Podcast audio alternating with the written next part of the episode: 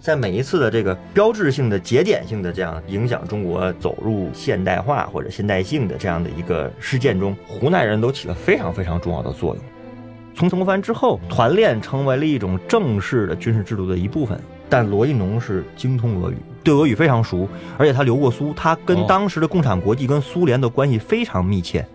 在所谓经世治国的这个互相制分的这个团体里面，如果我们以毛主席为核心的，我们往后来看，他是一个比较典型的在实践中不断摸索出理论形态的这么一个人。大家好，这里是东腔西调，我是施展。可能你觉得奇怪哈，今天这个主持人怎么换了？不是何必老师了。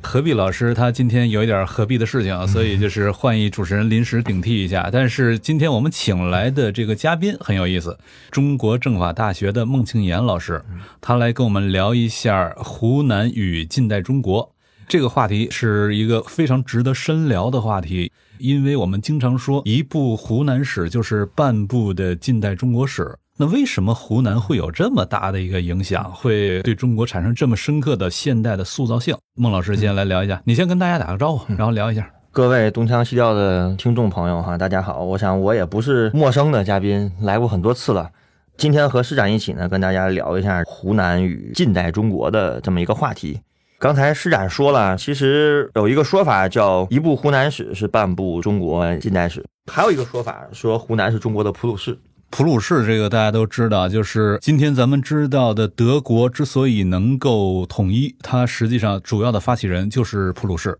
而且普鲁士在把德国统一之后，他用自己的性格、用自己的气质，塑造了十九世纪后期一直到二十世纪中期以前，塑造了德国的气质。于是就有了一系列的后来我们所知道的故事了。那么，为什么湖南被称作中国普鲁士呢？这个我们都知道哈，在中国近现代史上，你如果说从一八四零年开始，经历了无数的事件，标志性的，比如说镇压太平天国运动，比如说洋务运动、戊戌变法、辛亥革命，以及后来中国共产党所领导的社会主义或者叫共产主义革命，在每一次的这个标志性的节点性的这样影响中国走入现代化或者现代性的这样的一个事件中，湖南人都起了非常非常重要的作用。对，就是咱们看近代历史上，刚才我跟孟老师还在聊，说近代历史上大概有几波人是我们值得非常注意的。当然，这几波人有一个共同特征，就是都是处在后发国家，然后后发国家里面一个特殊的群体，它对于整个国家而言有一个特殊凝聚力。一个是西欧的爱尔兰人，长期的是对英国人处在一个反抗性的状态。到今天，北爱尔兰都还在要求独立，对，都还没消停。就是如果你不是处在一个后发国家的地位，或者后发族群的地位，不是这样一个地位的话，可能你就不会有那样的一种反抗性，以及那样的一种特殊的血性。一个是爱尔兰人，再一个就是刚才我们谈到的普鲁士人。德国在他统一之前，实际到了统一的时候也还差不多，始终是在欧洲处在一个后发国家的地位。统一之前，经济上、政治上都是这种后发的地位。等到统一之后，德国率先第二次工业革命了，但是英国已经起来玩了一百多年了。那么基本上金融资本、国际资本秩序都被英国所掌控着，德国在里面就是一个特别难受的状态。他是一个后起跑者，对于是普鲁士率领德国人反抗英国对我们的压迫，在这样的一个过程当中，他的很多性格就塑造起来了。那么在一个后发国家引导这后发国家起来反抗的这一个人群，就是湖南人，互相。我们一个一个事情来稍微聊一下，比方说洋务的时候，呃，我们都知道洋务运动，李鸿章他们包括到后面就开始讲这个师夷长技以制夷。我们也知道洋务兴起是因为鸦片战争之后，我们发现我们居然被一些弹丸小国，我们以前不知道的民族给打败了。那么其实有一个人叫魏源，海国图志，我没记错，他是湖南人，他算是开眼看世界的第一人，是他引进来的。然后呢，在洋务过程中，我觉得可能施展会非常熟，有两个人，一个曾国藩，还有一个是左宗棠，嗯啊，都是这个湖南人。左宗棠做了非常多的这个事情，然后当然曾国藩是在政治上的施工更多，就是他通过办湘军、办团练，然后变成湘军，然后以儒家的这个理学来治理湘军，然后最终镇压了太平天国运动。当然这个事儿本身呢。也有非常多的说法，有一种说法，我觉得也挺有意思的，就是虽然解决了清王朝的危机，但是也给清王朝瓦解埋下了种子。为啥呢？因为大家要知道，在曾国藩带领湘军镇压太平天国之前，在清帝的统治里面，第一个汉人并不掌握大的兵权，第二个不允许有地方的武装的存在，它不是一个正式军事体制里面的。但是在八旗子弟或者是八旗军这个正式军队发现解决不了太平天国的问题的时候，曾国藩起来靠湘军把它解决了。从曾国藩之后。团练成为了一种正式的军事制度的一部分，就是允许你地方上开始有，所以有了湘军，还有淮军。他们也有人说，这个是后来军阀割据的一个基本的基础。不过，这个从另一个角度说啊，就是湘军、淮军不起来，那大清也就完了。是，就是他本来财政就已经彻底崩溃了嘛。是的，对。那么湘军、淮军起来之后，给大清续了命，但是被续过命之后的大清是被湘军、淮军给重新定义了的大清。对，跟此前大清是完全不一样，不是以前那个大清了。对，包括左宗棠在整个洋务的过程中也也起了非常大的作用，就是说，包括跟曾国藩一起，其实推进了整个的进程，我觉得让这个进程更加速了。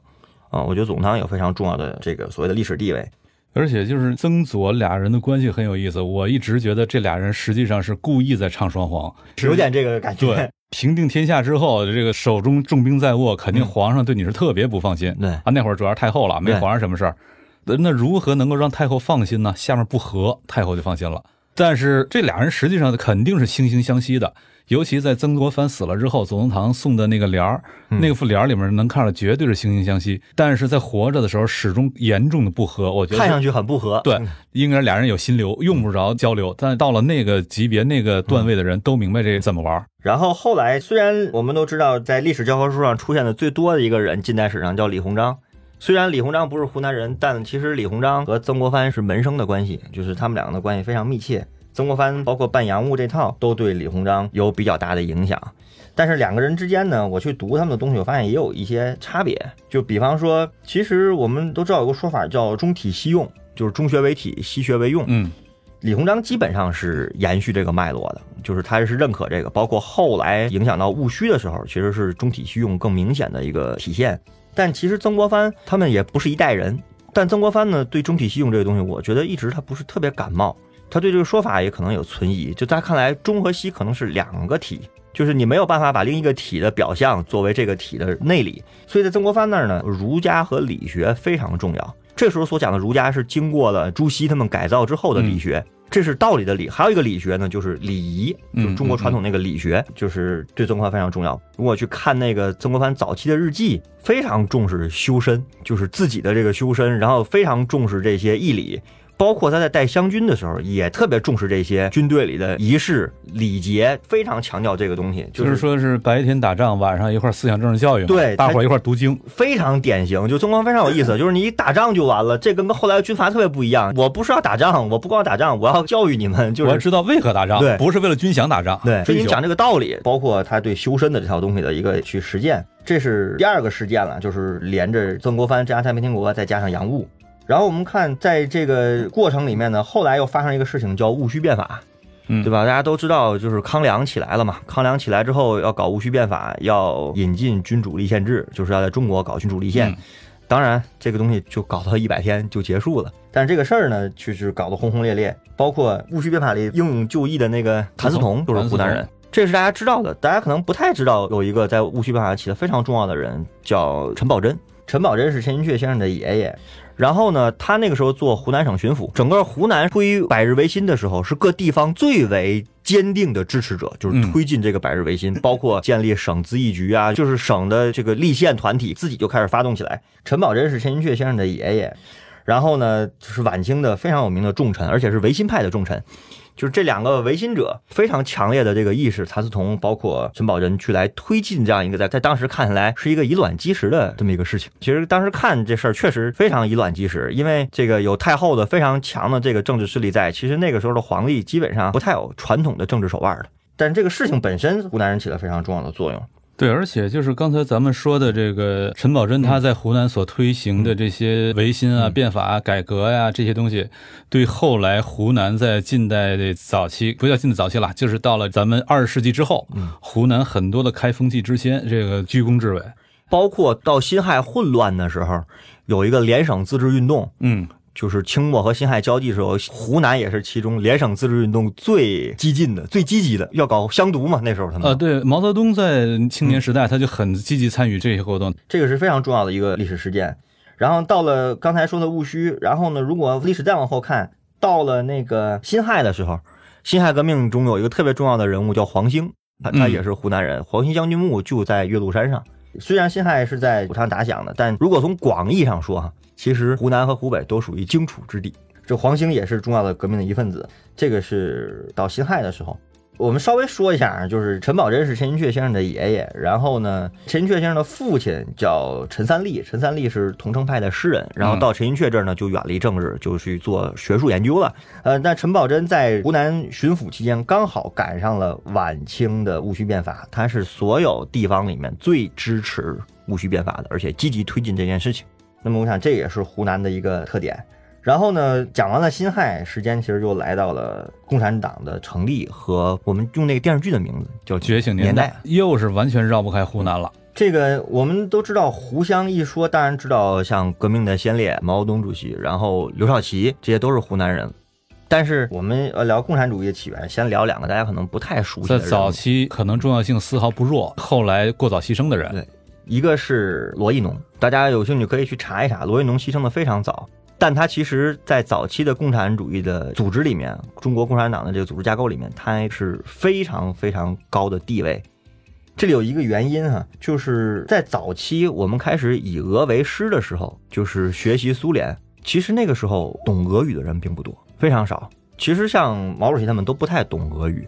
但罗亦农是精通俄语，对俄语非常熟，而且他留过苏，他跟当时的共产国际跟苏联的关系非常密切。他是比王明、博古这批人更早的跟苏联接洽的人，他是非常熟悉的。而且呢，他跟王明、博古那代人不太一样。王明、博古其实没搞过什么革命、革命实践，他没有，他就是很早去苏联学习了。嗯，但罗亦农在早期搞过各种各样的国内的学生运动和共产主义的传播，包括工人运动、工人的发动，他自己也非常能写。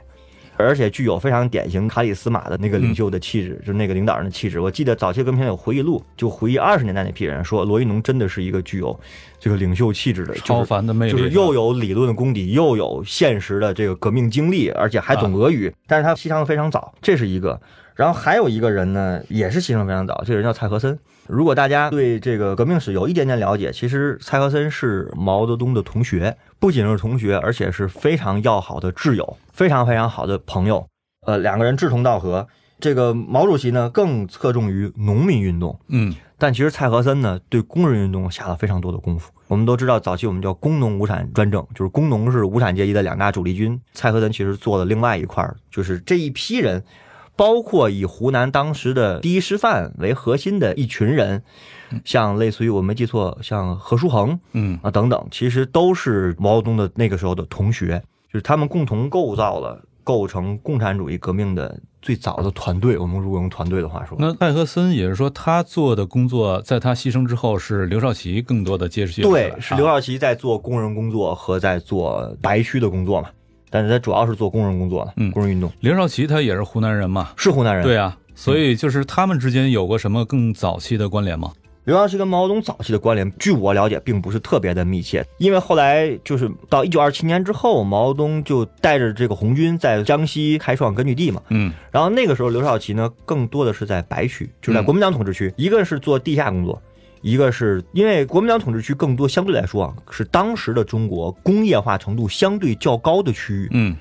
而白区工作是和工人运动密切结合在一起的，嗯，因为你不像在苏区那个地方是个农业社会，对，没有什么工业。但是你在白区工业化程度相对苏区非常高，也就是说，在那会儿你要做工人运动，天然的就必须得是白区对，基本就是在国统区。对，而在蔡和森之后，其实是刘少奇做了特别多的白区工作，他一直在白区。两个人到长征之后才在延安。那蔡和森跟刘少奇之间有过比较多的合作吗？早期也没有，因为他们虽然地理上不远，但是交往并不是特别的密切啊。就是毛主席最早的这个革命的同志，其实就是以第一师范他的那一批同学，湖南第一师范，对是吧？大家如果知道一些电视剧，都会知道有一位著名的教书先生叫杨昌济，对，其实是把他们凝聚在周围。然后杨昌济呢，我们可以聊两句。杨昌俊你他留过洋，但他其实是个理学家，就是他特别坚信宋明理学这一套。他虽然留过洋，但他是个理学家。这批人就团结在这个杨昌济的周围，构成一个核心的团体。他理学家这个还可以再展开说几句，因为就是人民大学的杨念群老师，嗯他有一个很经典的研究，对就是儒学的地域化。谈到了这个浙东那一脉，嗯呃，然后湖南这一脉，嗯广东那一脉，它在近代的这个儒学发展史、演化史上有着三个很不一样的气质。对，而这三个不一样的气质，对于后来的共产主义运动的发展，是否也有什么不一样的影响？呃，我这是我现在正好在做的一个研究，就是我先引用一句毛主席当年的诗词，在一九二十年代，毛泽东有首词叫《沁园春·长沙》，里面有一句诗叫“万类霜天竞自由”。其实呢，这个听着很气势磅礴，但是这句话本身的什么意思、背景是什么呢？就我先解一下这首诗，就是在当时接受了这么多复杂的外来的理论主义和思想，有英美路线的，有俄国路线的。其实俄国路线也不只是单纯的一条路线，包括还有西欧那套社会民主党那条路线，还有从日本传来的无政府主义这条路线，嗯其实都有。毛泽东读书非常多，接受了这些东西之后，看到了这些并存的思想形态之后，他嗯写了一句诗：“万类霜天竞自由。所以他说这万类是隐喻着各种各样的思想。我认为他是思想这是我解这个诗的。啊然后呢，刚才这个施展讲到的人民大学杨建群老师有一个关于儒学地域化的研究。这个自宋明理学之后呢，其实在湖南湖湘这块儿的儒学叫实学，是实际的实；在浙东那块儿，就是温州、丽水、台州那块儿叫朴学，朴素的朴。嗯然后呢，在广东的这个区域呢，就是岭南，嗯，叫新学。这个有什么样的不一样呢？其中比较重要的两个脉络，一个是实学，一个是朴学。他们都强调经世致用，就是把传统的这些经术啊、理学家呀、儒家的经典啊，要有现实的功用。但是湖湘这一派的知识分子呢，从清末以来，他这个功用呢，更多的体现在修齐治平，就是修身齐家治国平天下政治上的事功上。更多有政治上的这个取向。，对，而浙东的那一脉络呢，朴学呢，后来就更偏向于经济，就是解决经济实业现实的经济问题。现实经济问题，在政治上的事功上并没有那么的突出，这是这两个的这个差异。就是广东的新学，我印象中杨念群在那里嗯面谈到了很多，像那个康有为、梁启超他们要进行变革的时候，实际上他首先是要搞一个新的经出来嘛，因为你要改造人的内心，首先是得有一个新的经，才能直指内心的来进行一个改造。但是广东的那个新学那个经呢，它最后往后面延伸，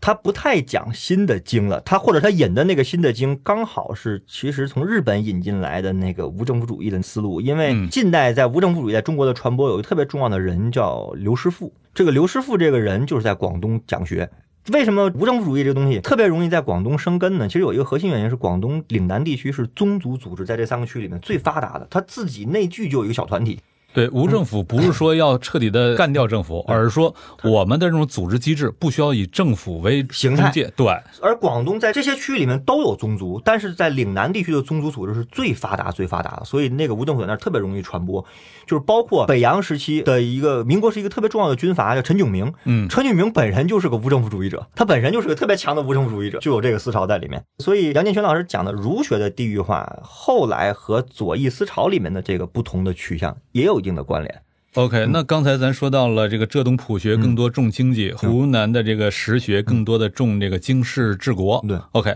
那么咱们再回到这个湖南这边，再聚焦的这边来说一下。在所谓经世治国的这个湖湘知识分子这个团体里面，如果我们以毛泽东主席为毛主席为核心的，我们往后来看，其实你会发现，他是一个比较典型的在实践中不断摸索出理论形态的这么一个人。嗯就是我们先可以聊一下他年轻时候都干了什么。嗯读书当然是其中一个重要部分，就是他什么书都读。毛泽东主席最大的一个特点就是特别喜欢读书。他第二个特点呢就是游，在读书的时候，青年时代就在湖南的各地去看，包括他从长沙、韶山，然后湘潭，然后再往南，然后包括他去那个湘赣边界，就是湖南和江西的那个边界地区去考察。然后他去北京、去北大工作过一段时间，然后从北大去天津，嗯然后从天津又到上海，他这一路都是游学过去的。就是万卷书万里路，对万里路同时都在。然后呢，他为什么要去走这些地方呢？他自己就说：“他说我想去充分的了解中国真实的社会状态。嗯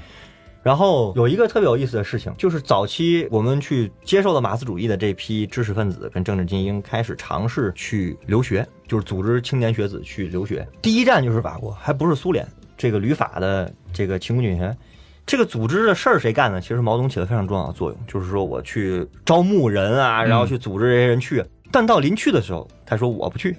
你们去吧，我不去。很多人都很惊讶，说你为什么不去？毛泽东说：“我连中国还没搞清楚怎么回事呢。”他说：“我想先看一看中国到底是一个什么样的状态。”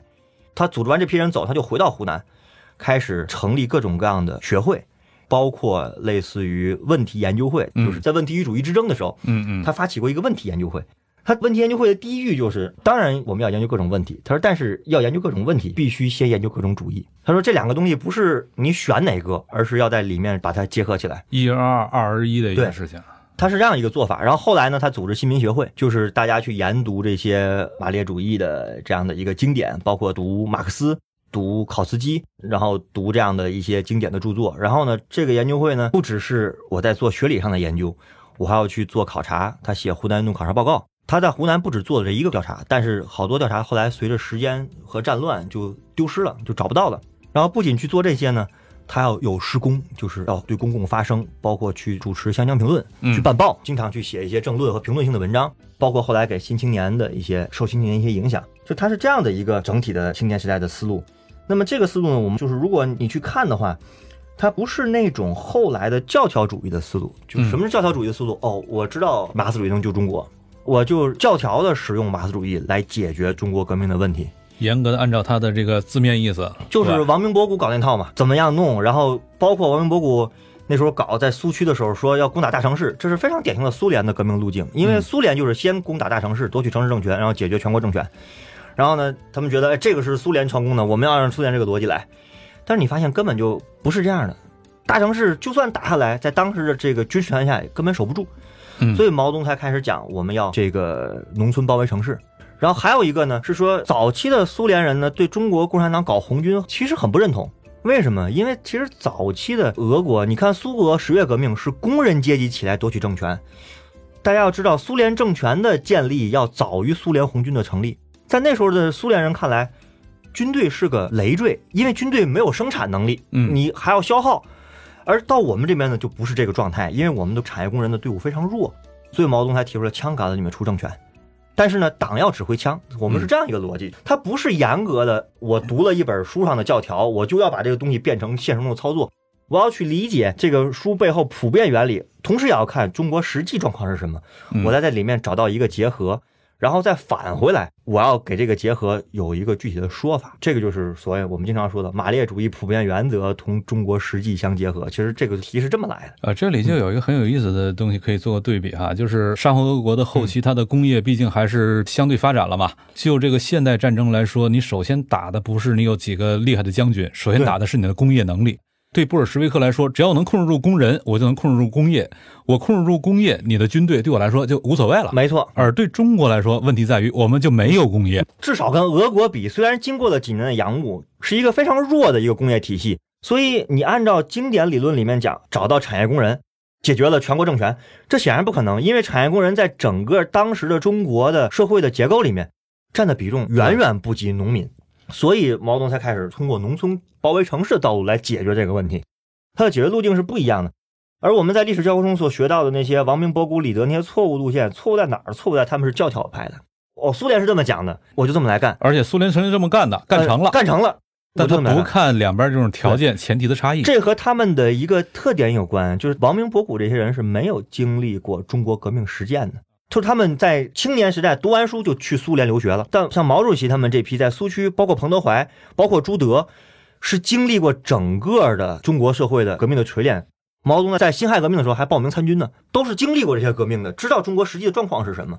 所以就是湖湘的这一块地方，包括孕育出来的这些革命者。包括近代历史上的这些人，其实构筑了整个湖湘的文化传统和他对经世致用的这四个字的理解，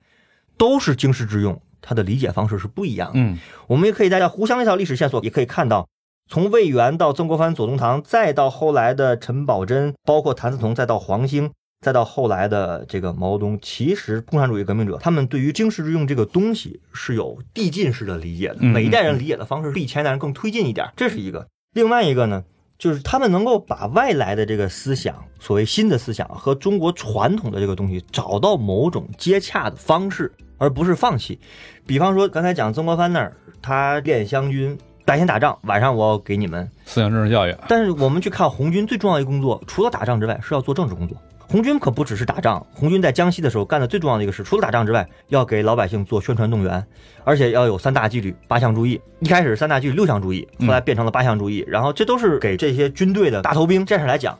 为什么要革命？你不是为了军饷，你是为了你自己，也是为了人民。然后呢，军队也要做政治工作，给老百姓讲为什么你是被剥削的。过去我们解释个人的命运是从天来解释，命不好，对吧？但后来把这套解释逻辑从天上拉回了人间，就是说你的苦不来自于天道，而来自于人间的问题。人间的问题就是阶级结构、嗯生产结构、社会结构的问题，要把这些东西给人讲清楚，这是所谓的政治工作。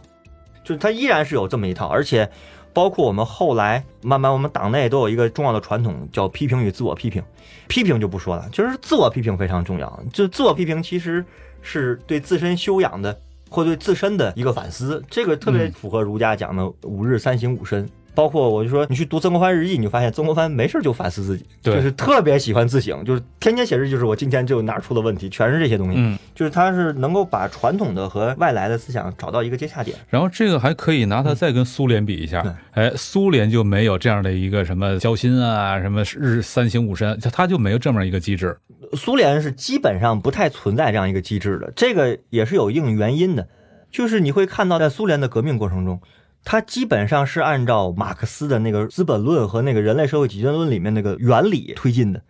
工人阶级是最先锋队组织，嗯然后工人阶级起来觉悟了，起来革命。之所以工人阶级起来革命可以起来革命，是因为工人阶级沙皇俄的工业本身就已经经过了一段比较充分的资本主义的发展，虽然跟德国这些或者是英美这些没有办法比，但它在当时的整个世界序列里面，它还是比中国要好很多的。所以呢，在他那儿天然就认为，作为苏联的布尔什维克，我就是阶级觉悟和阶级属性比你高。已经是工人的话，你天然就是好人。我不需要反思自己，我也不需要去向老百姓学习。但是中国呢，我们看到这个革命的过程呢，呃，是工业化程度比较弱的情况下，，大部分人都是连字都不认识的，识字率非常低，文盲非常多。然后在那样的情况下，等于是一批像毛泽东这样的，呃，李大钊、陈独秀第一代，然后第二代毛泽东啊、周恩来他们这批接受了马克思主义的知识分子和青年学生，因为他们有文化，他们能接受这些东西。接受了之后，他们紧接着就面对一个问题：一方面，我要向群众学习，为什么呢？因为劳苦大众其实不知道这套理论，但他们天然在马克思那儿具有阶级上的优先性，所以我要向群众学习，就是去掉那些小资产阶级的布尔乔亚。同时呢，我不仅要向群众学习，我还要教育、引导和启蒙群众，就是嗯我要把我学到的知识讲给你们这些不认字的人。在这个过程中，才有了自省，才有了思想学习这样的一个。从群众中来到群众中去，它是这么一个过程，嗯，所以这个东西呢，又和中俄这个社会结构的不同，中苏的社会结构差异，有着非常大的差异。正是这批人在开眼看世界的过程中，在经世致用的这个理念下，其实不断的去迭代，去来思考现代中国究竟何以可能在这个变局中的问题。所以我说，湖南是理解近代中国的一把钥匙。嗯。实际上就是湖南是理解近代中国的一把钥匙，嗯然后如果我们再把它具体化在这个中国的共产革命史的话，相当程度上毛泽东的经历又是理解这个共产革命史的一把钥匙。非常重要，或者就是说，用我的话说，是毛泽东本人和他的同辈群体的嗯这个经历是非常重要的。嗯，所以就是实际上孟庆岩老师规划了一个三部曲的游学的方案，就是有点类似于像毛毛泽东他要进行游学一样，那么我们也要进行一个游学，通过三部曲来看一下中国共产革命历史它的成功的秘诀究竟在哪儿。嗯嗯那么这个三部曲，孟老师简单的说一下。三部曲第一站就是湖南了，就是我们去湖湘之地来看这个毛泽东的青少年时代。为什么要看这个呢？是因为我一直有一个认识，其实大家自己想想自己日常生活，在你的一生里面，影响你的事情不会特别多，影响你的书也不会特别多，影响你的人也不会特别多。而你仔细想一下，其实一个人的青少年时代有着非常重要的作用，因为那是你的对世界的理解成型的时候。我们就要回到这个成型的时候，而毛泽东在青少年时代刚好是一个新旧传统和现代变局交际的时候。对，在那样一个时代，我们去来看他读什么书，他思考什么问题，他怎么样来理解世界的，这个是非常重要的。这是第一部曲《湖湘之地》，第二部曲呢是我们要去江西看一下，就是在当时的中央苏区的范围内，主要是在赣南了。为什么选赣南而不是井冈山呢？有一个核心原因，其实井冈山是他们会师的地方，但是我们如果去看革命史，你就会发现，会师之后他在井冈山待的时间非常短，大部分时间在开创整个赣南游记，就是赣南和闽西的这个赤色区域，建立一个相对有边界的稳固的政权。有人说，那苏区时期没什么看的吧？不是，在苏区时期有了一个相对政权的状态下。其实他开始去实践，就是我怎么把一套理念，通过一套主义，来解决现实中的经济问题，解决现实中的政治问题。什么叫现实中的经济问题？我在这个地方，我掌握一块区域，这个区域又不是产粮区，我怎么解决税收、财政、军饷？政治问题是什么？我怎么和地方上的这些人打交道？怎么样设立一个新的科层组织结构？这些东西最早的实践和尝试，其实是在苏区时期。这些东西有一些制度的初步的尝试，后来在延安时期慢慢成型成一整套制度。所以第三部曲就是第三部曲，我们就要去延安来看它怎么样能够成型的变成了一套到今天都还在发挥着作用的组织机制和制度。所以我们设计的三部曲是湖南、江西和延安陕北。我们看这个的目的呢，其实是要去理解，如果说中国现代遇到了一个系统性危机的话。那么这个系统性危机呢，有一个系统性的解法。这个解法呢，历史证明了共产党人的解法是成功了。那我们要去看这个系统的解法是怎么一步一步发生起来的，发生、发展、成型。然后更进一步，就是对于今天的中国很多东西的理解，实际上也要到这个地方，到这几个阶段去寻找我们一些解它的一些密码。我是觉得人、国家、政党它有共通性，共通性在哪儿呢？就是它会形成自己的思维习惯和做事儿的风格。就是我这个事儿这么做做成了，我就以后就习惯于做这个事儿了。那么我们就要去看他做事这个路径，我们叫路径依赖的话，他怎么一步一步长成的一个路径依赖。这个是我们设计游学的一个想法。我觉得我们最破解或者去理解这个现代中国何以起源这么一个话题的一个视角和钥匙。感谢孟老师今天给我们初步展开介绍了作为半部中国近代史的湖南史。湖南人等等，他们对于中国、对于我们的革命有着怎样的作用，以及我们要想理解今天的中国，今天的很多事情，理解它的一些密码，也都在这些革命史里面。所以，孟老师他自己有一个考察的规划。三部曲就是从湖南到江西再到延安这样的一个考察的三部曲，其中伴随着孟老师他自己很多的问题意识，他会到这些地方去依照他的问题意识进一步的去展开具体的考察、具体的调研。同时，这些考察和调研也欢迎有兴趣的朋友来一起参加。那么相关的信息可以到微信公众号“大观天下志”，大小的大观察的观，天下志向的志，大观天下志。以及另外一个微信公众号“施展世界”，这两个公众号上面都会有相关的考察信息。有兴趣朋友欢迎来参加。好，非常感谢施展，也非常感谢大家。我也非常希望大家能够加入我们这次学术考察。我在这儿也邀请施展老师有机会跟我们一起走其中的一步或几步。好的，非常期待。今天我们就聊到这儿，希望能够以后再跟大家多在播客上见面，也希望能够我们在线下多相聚。好，今天就到这里，谢谢大家，下次再见，谢谢大家，再见。